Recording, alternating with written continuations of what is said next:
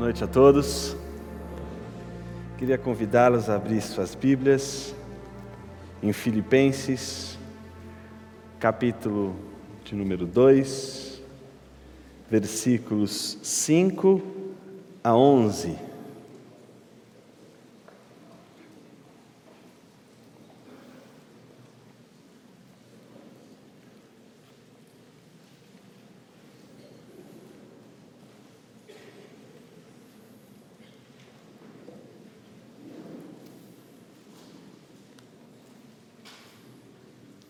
Diz assim: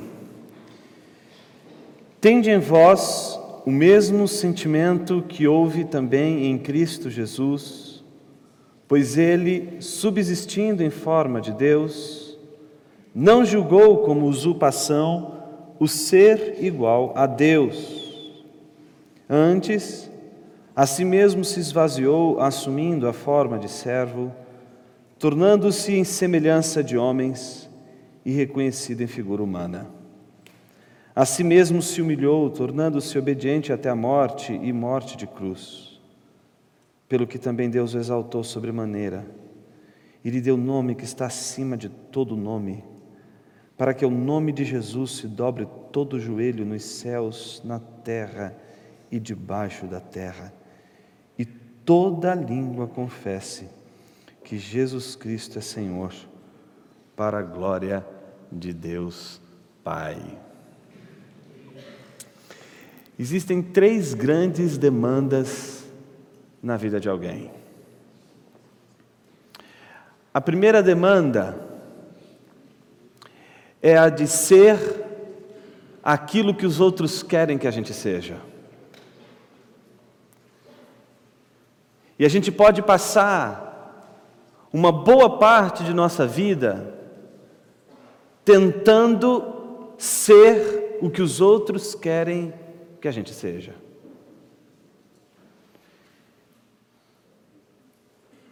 O problema é que muitas vezes tentar ser o que os outros querem que a gente seja se torna uma grande prisão. Queremos corresponder às expectativas daqueles que desejam que sejamos tal como querem que sejamos. E é como se nos dessem uma armadura que não coubesse, que não fosse ajustada a nós. Uma armadura que não nos pertence, que pertence a uma outra pessoa, que pertence a uma outra situação, mas não a nós.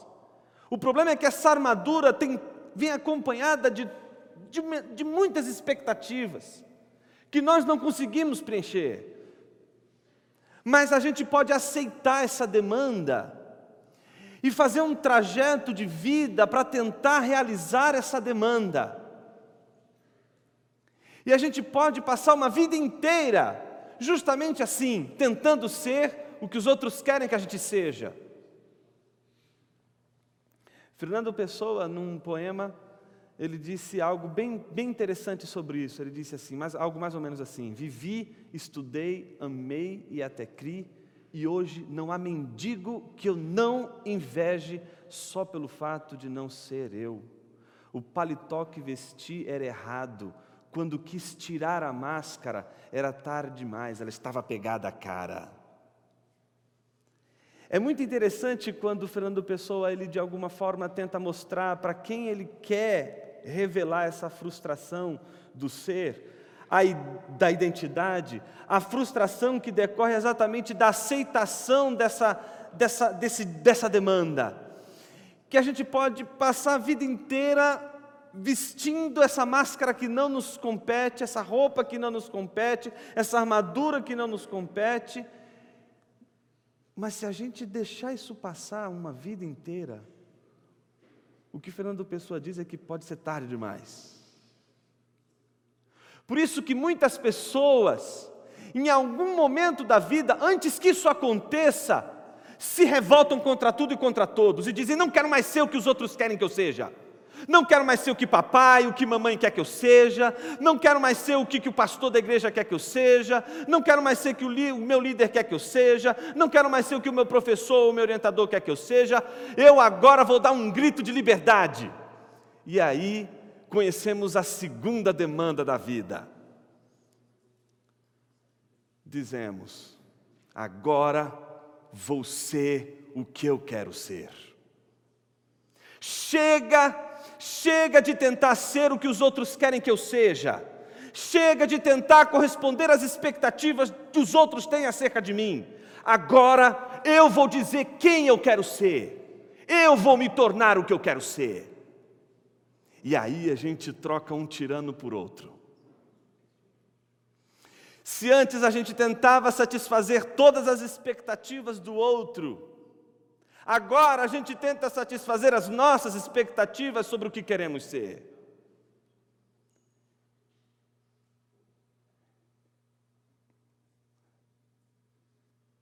Eu tenho uma amiga que ela ela, ela, ela, ela sempre quis estudar literatura e se enfiar nessa coisa de estudar letras e, enfim. Os pais queriam que ela fizesse direito. E não teve jeito. Ela tentou de alguma forma, mas não conseguiu e foi, fez a faculdade de direito, mas chegou um dia que ela disse assim: depois que terminou a faculdade de direito, pegou o diploma e disse: Papai, mamãe está aqui, ó. Agora eu vou fazer o que eu quero. E aí foi estudar letras. Isso é a coisa mais comum na vida de alguém. Porque se alguém em algum momento entrou numa crise existencial com relação à sua identidade. Esse alguém um dia olhou para o espelho e disse assim: Eu não sou o que eu gostaria de ser. E por isso, há uma grande virada na vida, quando a gente diz: Agora eu quero ser quem eu quero ser. O que a gente não nota, o que a gente não percebe, é que tanto a primeira demanda como a segunda demanda, elas são atitudes em relação à vida que vêm acompanhadas, em primeiro lugar, de uma negação da realidade que somos. Ninguém deseja ser alguma coisa se, em primeiro lugar, não pressupor que não é nada. Crianças são angustiadas, sabia? Você vai, se você vê uma criança dizendo assim, olha, eu quero, quando eu crescer, eu quero ser um bombeiro, você está diante de uma pessoa angustiada ela já está sofrendo a primeira crise existencial da vida dela. Ela já não suporta ser quem ela é. Ela já não suporta ser o que ela é. Não existe nada mais adâmico do que a rejeição daquilo que nós somos. Não existe um princípio de queda que seja mais forte e poderoso na vida de alguém do que a negação de sua identidade, a negação do que se é, e isso está presente em Adão, isso está presente em nossas crianças, isso está presente em mim, isso está presente em você, essa negação daquilo que nós já somos. Quando a gente diz, quero ser aquilo ali, ó, Puxa, eu queria ser como aquele cara, eu queria ser como aquela, aquela moça, eu queria ser assim, eu queria ser assado, e esse, toda essa atitude, toda essa maneira de ver a identidade, pressupõe que aquilo que você é já não te satisfaz. Eu quero falar com você que veio hoje aqui, porque se interessou em saber quem você é mas eu não quero desafiar você, nem a se tornar aquilo que os outros querem que você seja, e muito menos vou alimentar você nessa sua busca frenética, louca, louca do coração de se tornar aquilo que você quer ser. Eu vim aqui te desafiar para uma terceira demanda, que não é ser o que os outros querem que você seja, que não é ser o que você quer ser, mas ser o que Deus quer que você seja. É sobre isso que eu vim falar hoje aqui com você. O que Deus quer que você seja? Essa é a pergunta mais importante da sua vida. Ela não está dissociada da felicidade, porque se existe uma possibilidade de você ser feliz, não vai ser sendo quem os outros querem que você seja, e muito menos ser quem você quer ser. A felicidade está exatamente na atitude de se tornar aquilo que Deus quer que você seja. Eu não consigo encontrar um texto fundante, um texto fundamental para essa realidade do que esse belíssimo texto que a gente acabou de ler.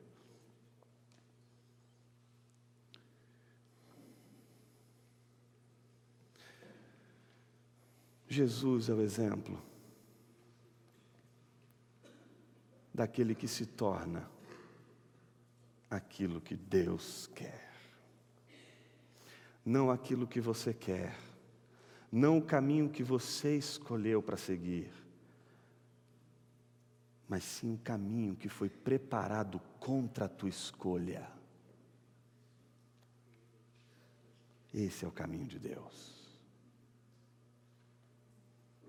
O que Deus quer que você seja? Esse texto que a gente acabou de ler é um texto muito interessante. Os estudiosos dizem que era era uma, ou era uma canção, ou era o trecho de uma canção que a igreja cantava. E que Paulo achou propício, diante de todo o contexto, inserir na, na, na, na, sua, na sua carta, na sua epístola. A despeito dessa realidade de ser cantada ou não pela igreja, o fato é que esse texto que a gente acabou de ler nos mostra, nos mostra um dos maiores desafios que alguém pode encontrar na vida no que diz respeito à identidade. Eu começo com a seguinte pergunta: quem era Jesus? Quem é Jesus?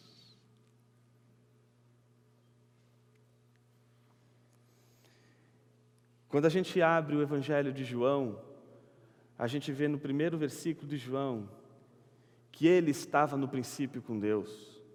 Todas as coisas foram feitas por intermédio dele, e sem ele, nada do que foi feito se fez. Ele é o Verbo divino, ele é o mediador da criação e ele é Deus.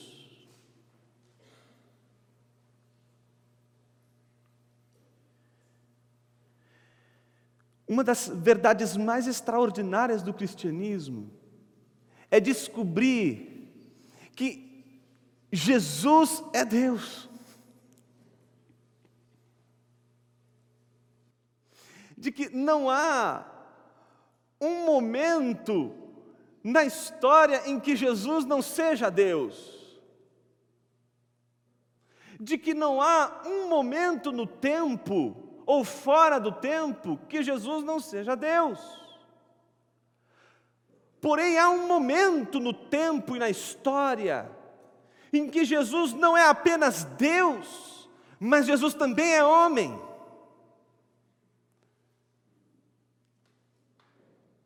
E esse momento é o momento em que Jesus realiza a vontade do Pai. É o momento em que Jesus se torna o que Deus quer que ele seja. Mesmo e a despeito de ele ser Deus.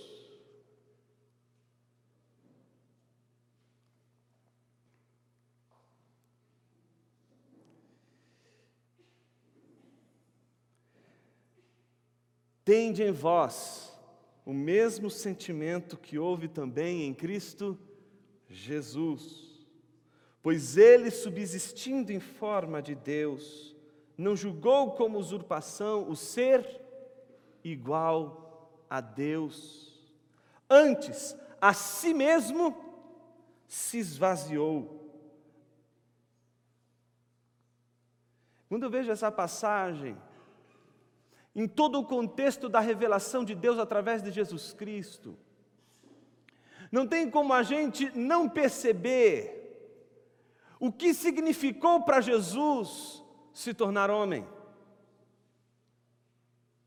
A primeira coisa que a gente tem que tirar da frente é a ideia de que Jesus foi uma espécie de plano B de Deus. Do tipo, está ali Adão, o jardim, está ali Eva, está ali o fruto, e aí está lá Deus na torcida. Não, não. Ah, não acredito que você comeu isso. Jesus, o plano B, chega aí. Vem resolver agora essa bagunça. Vem resolver agora essa situação, porque o primeiro plano não deu certo. Então vamos para o segundo plano. Jesus não é plano B da história. Jesus, ele sempre foi o plano de Deus. Não existe plano A, não existe plano B existe apenas um plano, e esse plano é o plano divino, que se realiza da maneira mais plena e completa na pessoa de Jesus, num contexto em que Jesus assume realizar a vontade de Deus. E é interessante que para Jesus realizar a vontade de Deus, a vontade do Pai, o que, que é preciso ser feito? Que ele se torne homem que ele se torne homem. E isso é um grande mistério. O que há na identidade de Jesus, na promessa e no plano de Deus, que exige de Jesus a sua encarnação? É aqui que mora toda a nossa história de hoje. Porque é exatamente essa atitude de Jesus de se tornar homem, mas com uma finalidade que é ser aquilo que Deus quer que ele seja, que é o exemplo que Paulo tem em mente para convocar toda a igreja a fazer o mesmo que Jesus fez. E a nossa pergunta deve ser uma só: o que Jesus fez para se tornar aquilo que Deus queria que ele fosse? Isso está expresso no primeiro versículo que a gente leu, que é o versículo 5. Tende em vós o mesmo sentimento. Quem aqui está no, olhou, leu no texto e está sentimento? Levanta a mão. Sentimento. Muita gente aí com sentimento. Quem aqui achou no texto atitude? Tem muita gente aqui com atitude. É diferente sentimento de atitude? Mesma coisa? Agora a gente tinha que dar um nó na cabeça, né? Peraí. Sentimento, atitude são duas coisas diferentes. O que está certo? O que está errado? Qual é o problema aqui? O problema é que Paulo usou uma palavrinha que a gente não tem no português. Não existe no português essa palavrinha. A palavrinha ali é frônesis, que é uma palavrinha usada por todo o contexto da filosofia antiga para determinar o ato bom, o ato justo. Quando Aristóteles escreve o seu tratado de ética para ensinar o seu filho, já jovenzinho, o que ele tenta ensinar para o filho dele é frônesis.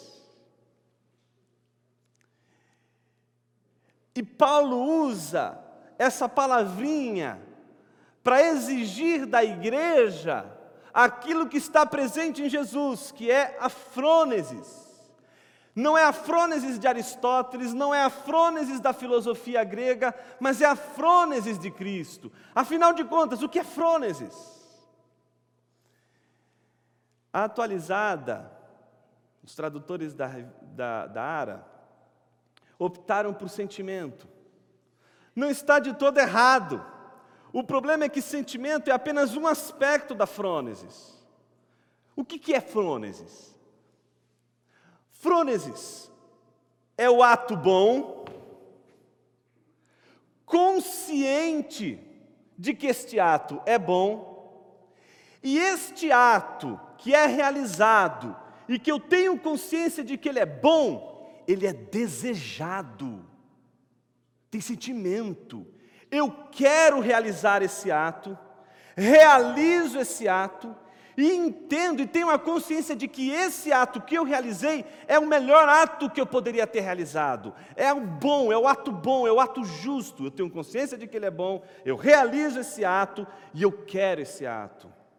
O problema é quando a gente diz que é só sentimento, a gente está dizendo o seguinte: tende em vós o sentimento de Cristo Jesus. Então basta você ter o sentimento de Jesus, está entendendo? Você não precisa agir. Você não precisa fazer o que Jesus fez. Basta você sentir. Basta você querer alguma coisinha. Basta, ah, eu vou. Bom, Senhor, eu não, eu não vou ir para a cruz, mas eu quero. Ir para a cruz não é tão importante assim. O mais importante aqui é querer, não é? Então tá bom. Basta ter o sentimento, estamos resolvidos. O problema é que frônesis não é só sentimento. E aí vem a NVI e faz uma correção, tenta melhorar a tradução e diz: atitude. Melhorou um pouquinho. Porque o que a gente está dizendo com isso? Tende em vós a mesma atitude. Olha, não é só querer, viu? Não é só ter a intenção de se tornar aquilo que Deus quer que você seja não é simplesmente querer ser o que Deus quer que você seja, não é só desejar ser o que Deus quer que você seja, é ser o que Deus quer que você seja, é realizar, é concretizar esse ser. No entanto, a atitude não diz tudo o que Frônesis é, porque alguém poderia simplesmente dizer assim: é para ser o que Deus quer que eu seja? Então tá bom, você mesmo contra a minha vontade. Eu não quero, viu, Senhor? Eu sei que o Senhor quer que eu seja isso, mas eu não quero. Mas já que o Senhor falou, então eu vou ser. Esse tipo de atitude jamais poderia ser frônesis. Porque frônesis é o casamento da ação com a vontade e a consciência de que nada é melhor do que realizar este ato.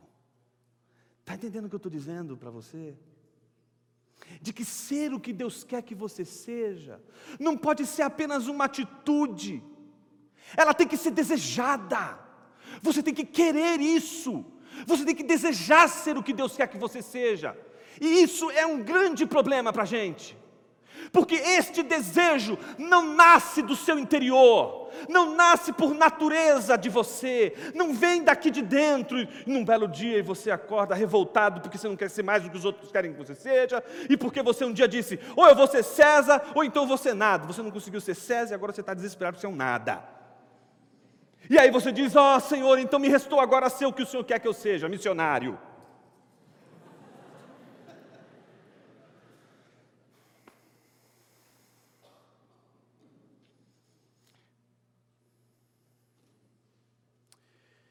Sabe qual é o contrário de frônesis?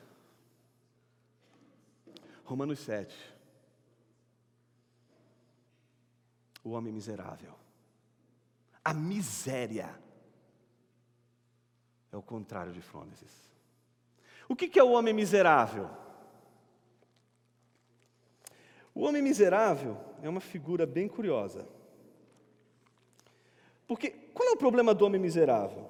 Lá em, em Romanos capítulo 7 versículo 14. Porque bem sabemos que a lei é espiritual, eu, todavia, sou carnal, vendido à escravidão do pecado, porque nem mesmo compreendo o meu próprio modo de agir, pois não faço o que quero e sim o que detesto. Ora, se faço o que não quero, consinto com a lei que é boa. Neste caso, quem faz isso já não sou eu, mas o pecado que habita em mim. Porque eu sei que em mim, isto é, na minha carne, não habita nenhum bem, pois o querer o bem está em mim, não porém o efetuá-lo. Porque não faço o bem que quero, mas o mal que não quero, isso eu faço. Mas se eu faço o que não quero, já não sou eu quem o faz, e sim o pecado que habita em mim. Então, ao querer fazer o bem, encontro a lei de que o mal reside em mim, porque no tocante ao homem interior, tenho prazer na lei de Deus, mas vejo nos meus membros outra lei que, guerreando contra a lei da minha mente, me faz prisioneiro da lei do pecado que está nos meus membros. Miserável homem que sou, quem me livrará do corpo desta morte? Está entendendo o que é o contrário da frônesis? É você querer fazer o bem, mas você faz o mal. O bem que você deseja, ou que você desejaria, você não consegue realizar. É o desencontro dessas duas realidades, da realização do bem e do querer fazer o bem. Você não pode querer simplesmente fazer o bem e essa relação de frônesis, que é a unidade de querer fazer o bem, de querer ser o que Deus quer que você seja e ao mesmo tempo ser o que Deus quer que você seja, simplesmente por mera vontade, porque você luta enquanto você for um miserável, você vai lutar contra algo mais forte do que esse desejo que pode estar dentro de você de realizar o bem. Portanto, para a frônesis, é preciso ser crente. Você nunca vai ser quem Deus quer que você seja, se em primeiro lugar você não for regenerado, se você não experimentar a realidade da conversão, se você não colocar a tua cabeça aos pés de Jesus, em conversão da sua mente a Jesus Cristo, não existe possibilidade de vivermos a frônesis se nós, em primeiro lugar, não experimentarmos a conversão, a regeneração. Por isso, se você vive uma crise terrível de identidade, a minha pergunta que eu te faço nessa noite é: onde está o teu coração? Somente a conversão do coração, de um coração miserável e escravo do pecado, pode se tornar um coração redimido para se tornar e desejar aquilo que Deus quer que a gente seja.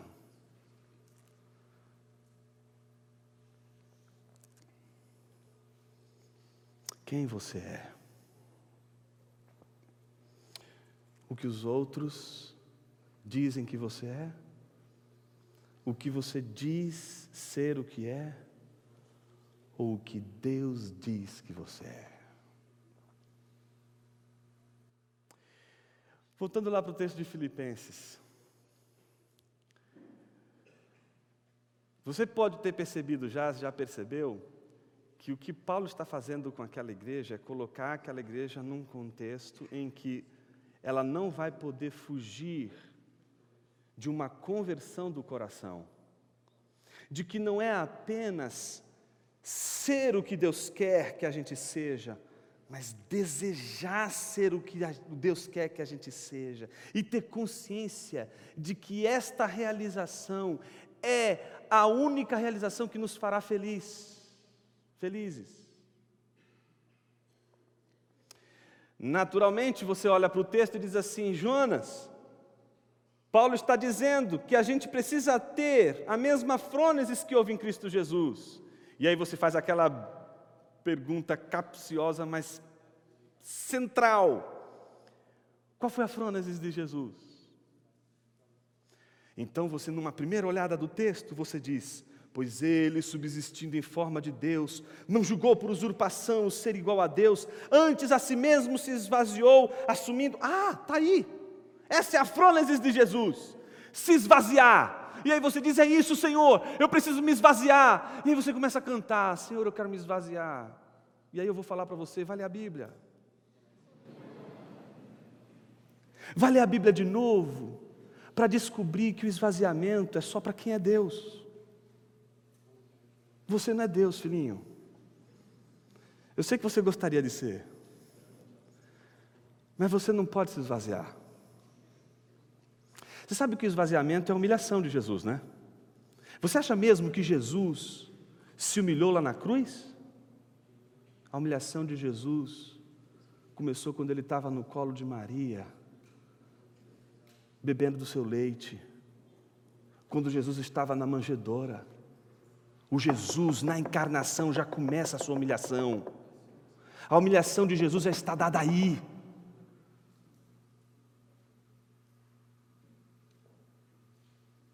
Por isso, o esvaziamento não cabe para você nem para mim.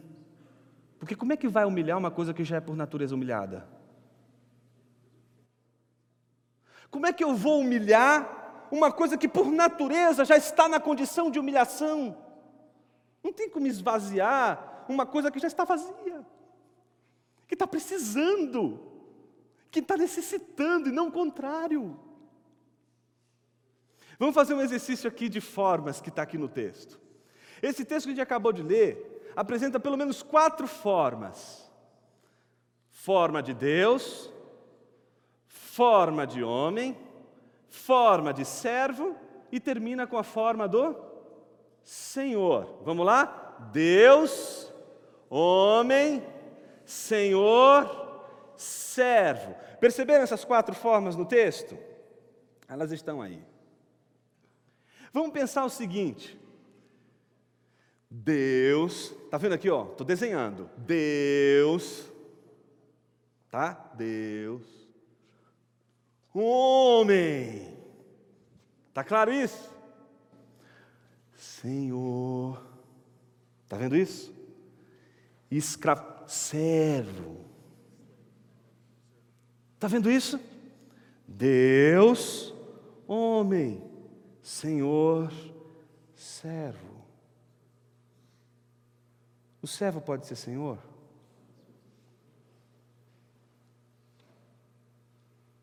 O senhor pode ser servo? O homem pode ser Deus? Deus pode ser homem?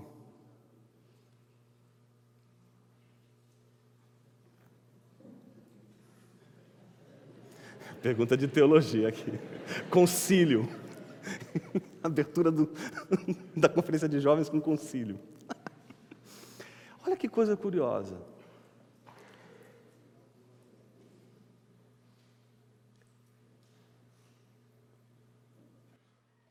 Jesus é Deus, tá certo? Alguém tem dúvida disso? Ah, não. Então estou num lugar bem acolhedor hoje. Então, Jesus é Deus. Se Ele é Deus, Ele é Senhor? Sim, porque Deus e Senhor são a mesma coisa. Está claro isso? Jesus, Ele pode se tornar homem? Não só pode, como se tornou. Só que para ele se tornar homem, o que, que ele precisou fazer? se esvaziar, coisa que eu e você a gente já sabe que não precisa, não precisa fazer, não precisa cantar mais. Não canta mais isso. Tá bom? Porque para você cantar um negócio desse, você tem que assumir que você é Deus. Você não é Deus, você está num grauzinho um pouquinho inferior. Você é homem. Então está aqui, ó, Deus, Deus ele se esvazia e se torna homem. Jesus isso. Acabou, gente? Não. Porque a frônesis de Cristo não é o esvaziamento em si. Preste atenção no que eu vou te falar, nem respira, nem respira. A frônesis de Cristo é ser servo do Senhor. Só que a condição para ser servo não é ser Deus. A condição para ser servo é ser homem. Só homens podem ser servos de Deus. Mas nem todo homem é servo de Deus. E a frônesis de Cristo está no fim último da vontade de Deus sobre Cristo, é para que ele seja o servo de Deus, o Ebed Avé, o servo do Senhor. E ele se torna servo, e para se tornar servo, ele preenche o requisito do serviço que é ser homem. Por isso, enquanto a gente quiser ser Deus, a gente nunca vai conseguir ser servo. Primeiro, porque a gente vai sonhar com uma coisa que a gente nunca vai ser. Então, você consegue entender isso? Qual é a frônesis de Cristo Jesus que a gente tem que ter? É simplesmente ser servo. Em outras palavras, obedecer. A característica do servo é a obediência. O que Jesus nos ensinou não é como se esvazia, porque Ele sabe que você não vai precisar fazer isso, você não vai conseguir nunca, porque você não é Deus. Ele não quer te ensinar a se esvaziar. O que Ele quer te ensinar é a obediência. Só quem obedece se percebe como servo do Senhor. Você sabe que o pecado, ele é antes de uma transgressão da lei do Senhor, o pecado é, é sempre um momento em que se questiona a soberania de Deus? A desobediência só acontece porque em algum momento a gente questionou o senhorio de Deus.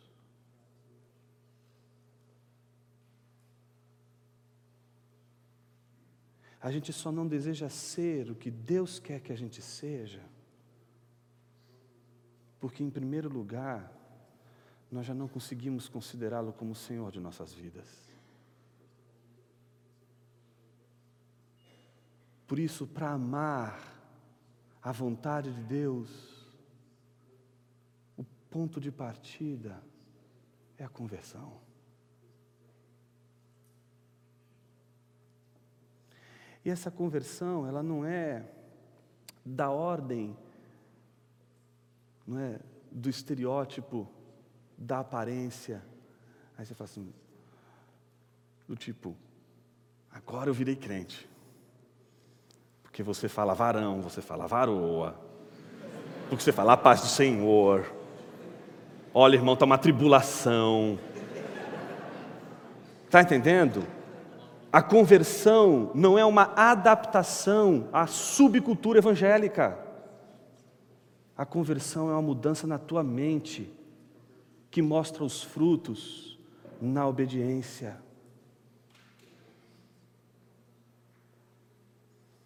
Jonas, eu sofro uma crise de identidade, porque eu não quero ser o que Deus quer que eu seja. Há uma luta eu vivo essa luta. O problema não é a luta em si. O problema é você ter a certeza de que você não vai vencer. Ser o que Deus quer que você seja, sempre será uma luta com Deus.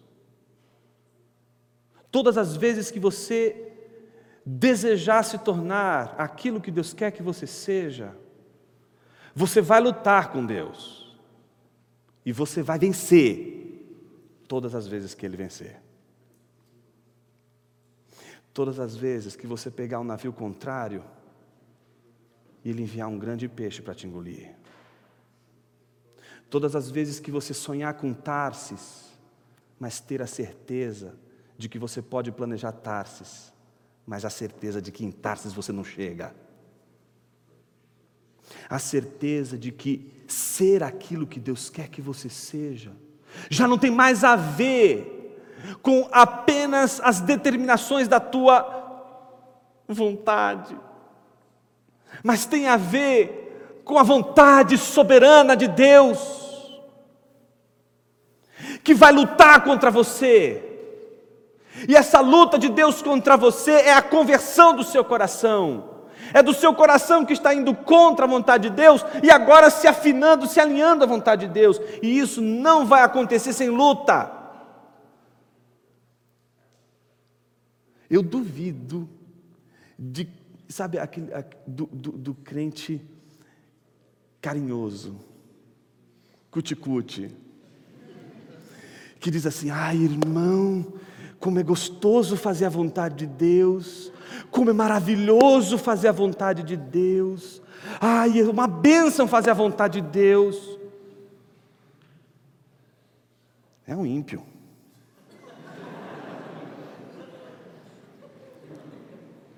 Porque fazer a vontade de Deus vai te colocar no jardim das aflições, vai fazer você dobrar o joelho, dizer: Senhor, se possível, faça de mim esse cálice, vai fazer, vai fazer você transpirar sangue, choro, lágrimas.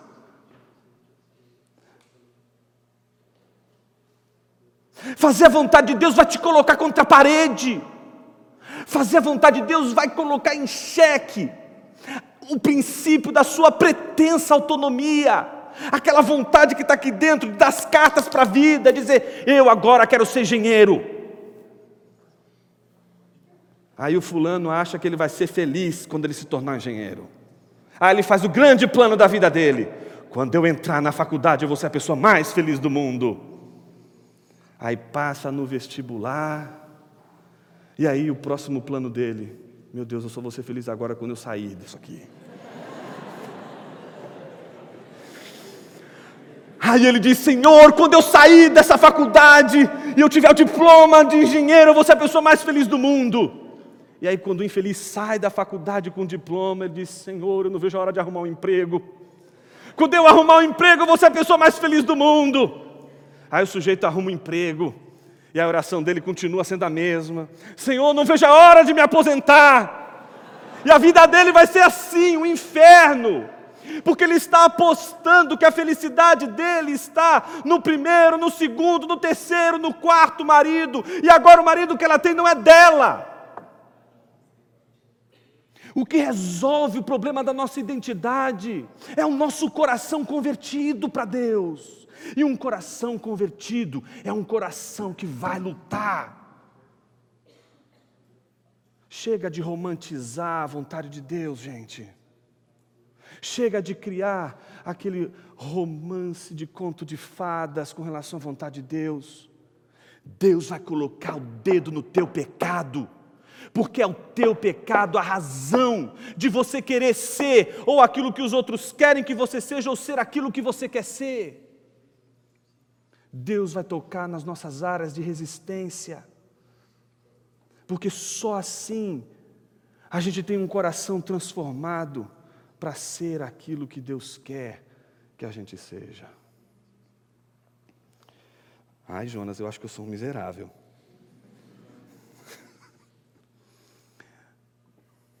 para você tem o um Evangelho. Ah, Jonas, eu não sou um miserável. Eu sou regenerado, mas eu estou desobedecendo ao Senhor. Eu quero dizer que para você é o Evangelho que você também precisa. É o Evangelho que regenera o miserável. É o Evangelho que regenera o desobediente.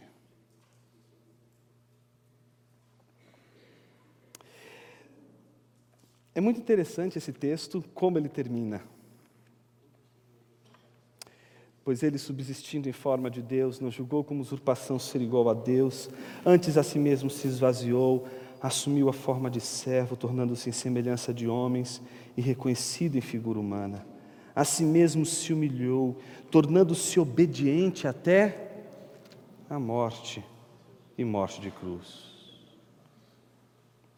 pelo que também Deus exaltou sobremaneira e lhe deu o nome que está acima de todo nome, para que ao nome de Jesus se dobre todos os joelhos nos céus, na terra e debaixo da terra, e toda língua confesse que Jesus Cristo é Senhor, para a glória de Deus Pai.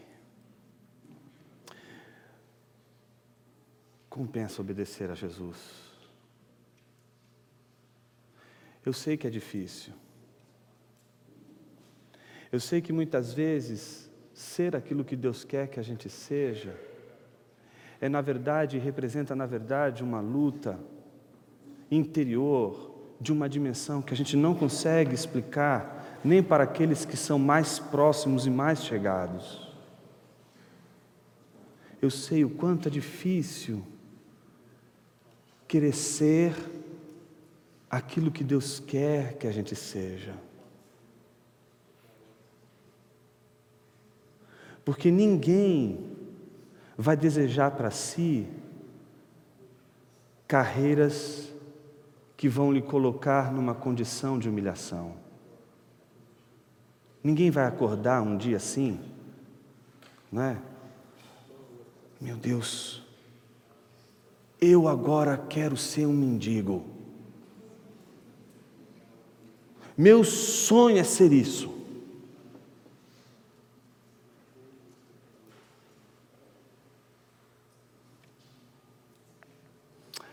A gente sempre quer ser uma carreira de sucesso, com os holofotes todos voltados para nós.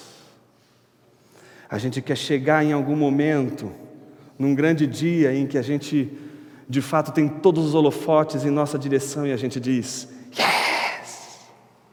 Consegui.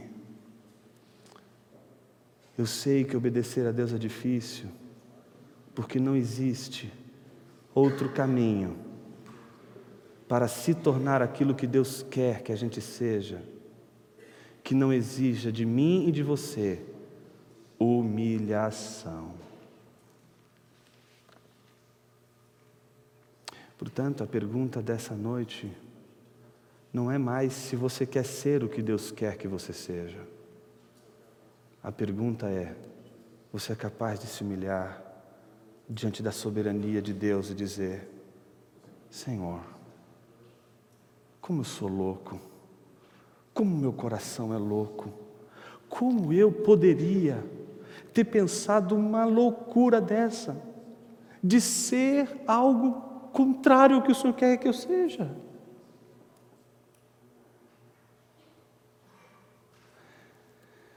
Talvez essa noite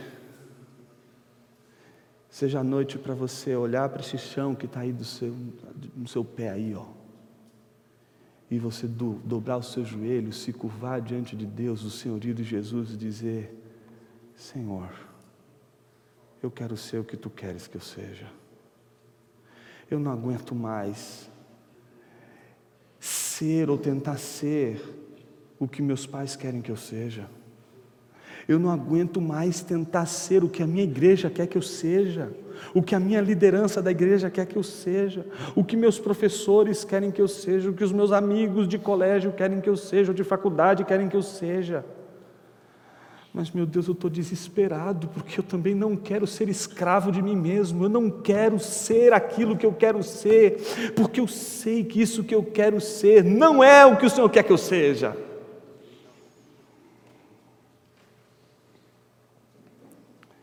Senhor, eu quero me curvar diante de Ti nessa noite e dizer, com apenas uma palavra, quem eu sou. E eu quero dizer isso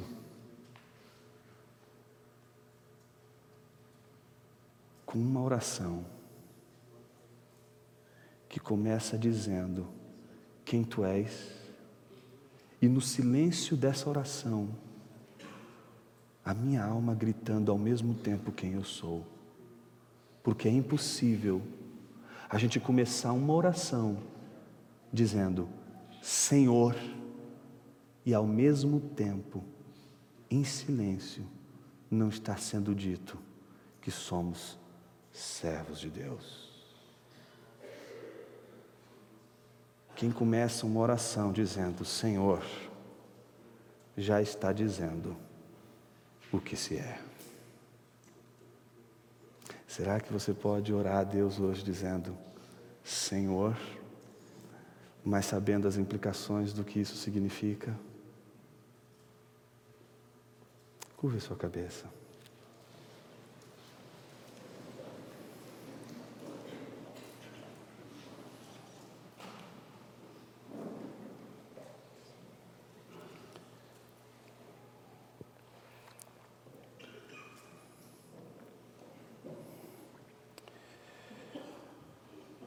Querido, a gente já começa a oração tremendo diante de Ti.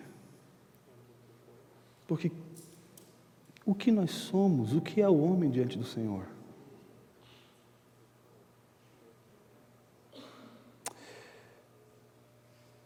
A gente tem, ó Deus, esse coração louco, desesperadamente enganoso, corrupto,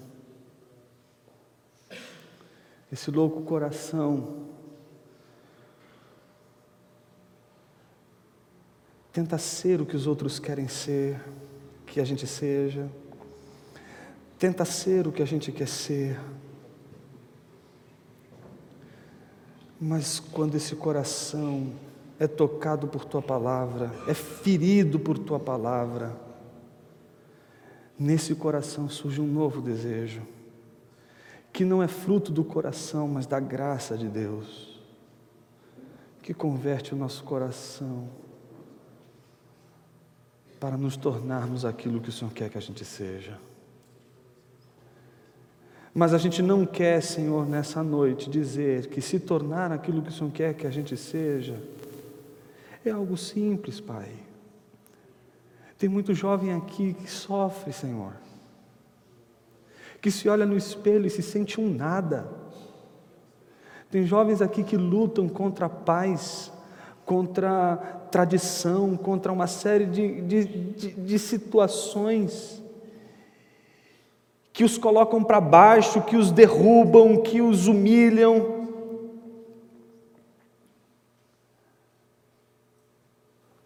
Mas nessa noite o Senhor nos oferece uma outra humilhação. Não é a humilhação daquele que nos considera um nada, que não respeita o que nós somos, mas é aquele que nos fez desde o princípio, que sabe quem nós somos. E porque o Senhor já sabe quem nós somos, o Senhor apenas está revelando aquilo que nós não conseguimos enxergar desde pequenos, que fica escondido em nossas orações quando a gente diz eu quero ser isso, eu quero ser aquilo, mas nunca aquilo que o Senhor quer que a gente seja e que só pode ser fruto da tua revelação. Fere o nosso coração, Pai, nesses dias com tua palavra. Confronta os nossos corações, Senhor.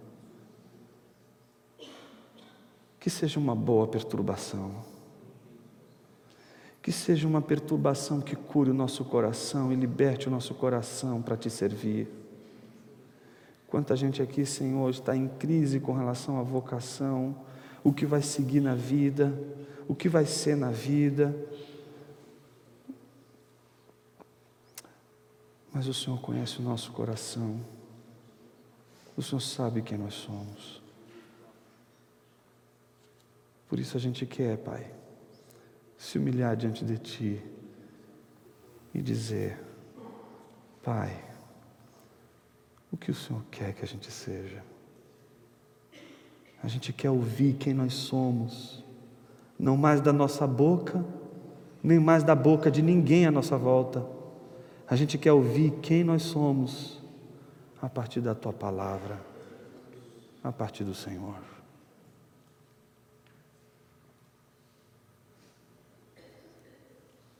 Amém.